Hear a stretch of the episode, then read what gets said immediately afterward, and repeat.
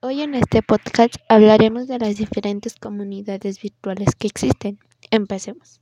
Para mí las comunidades virtuales son una gran ayuda ya que nos ayuda tanto para el ámbito escolar, profesional y en la vida cotidiana. Las comunidades virtuales son un medio de comunicación para facilitar nuestras necesidades, pero leeremos la definición de algunos expertos. Grandes expertos de la Universidad Estatal de Michigan definen que es para ellos una red social.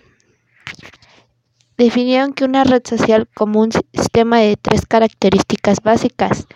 Deben proporcionar un foro que permita a los usuarios construir un perfil público o semipúblico, crear una lista de otros usuarios con los que mantener contacto y ver moverse por las propias listas de usuarios con el que mantener contacto, así como otros usuarios que cumplen redes sociales como Facebook, Twitter y LinkedIn, entre otras muchas.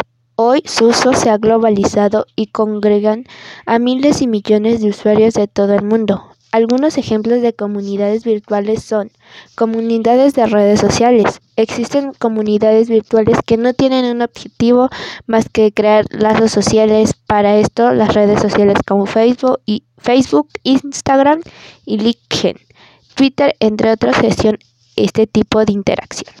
Blogs. Existen también comunidades con base al contenido escrito a través de artículos y blogs que permiten la interacción y retroalimentación de personas relacionadas con el tema. Algunas de las plataformas para crear un blog es WordPress.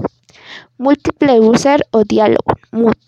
Las comunidades virtuales son sistemas y espacios virtuales que permiten a los usuarios navegar, interactuar, participar, conservar, jugar y aprender en tiempo real, creando comunidades. Ejemplo, el sistema de chat de Clash Royale, un videojuego de estrategia. Comunidades virtuales de investigación. Question Pro. Cuenta con las herramientas necesarias para que puedas crear un panel o comunidad online y obtengas retroalimentación constante y comprometida de, tus usuarios para realizar un estudio de investigación.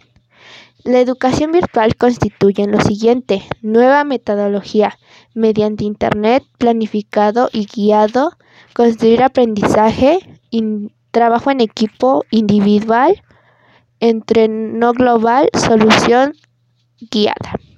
Y eso es algo de las comunidades virtuales que existen. Gracias por su atención brindada y nos vemos en la siguiente misión.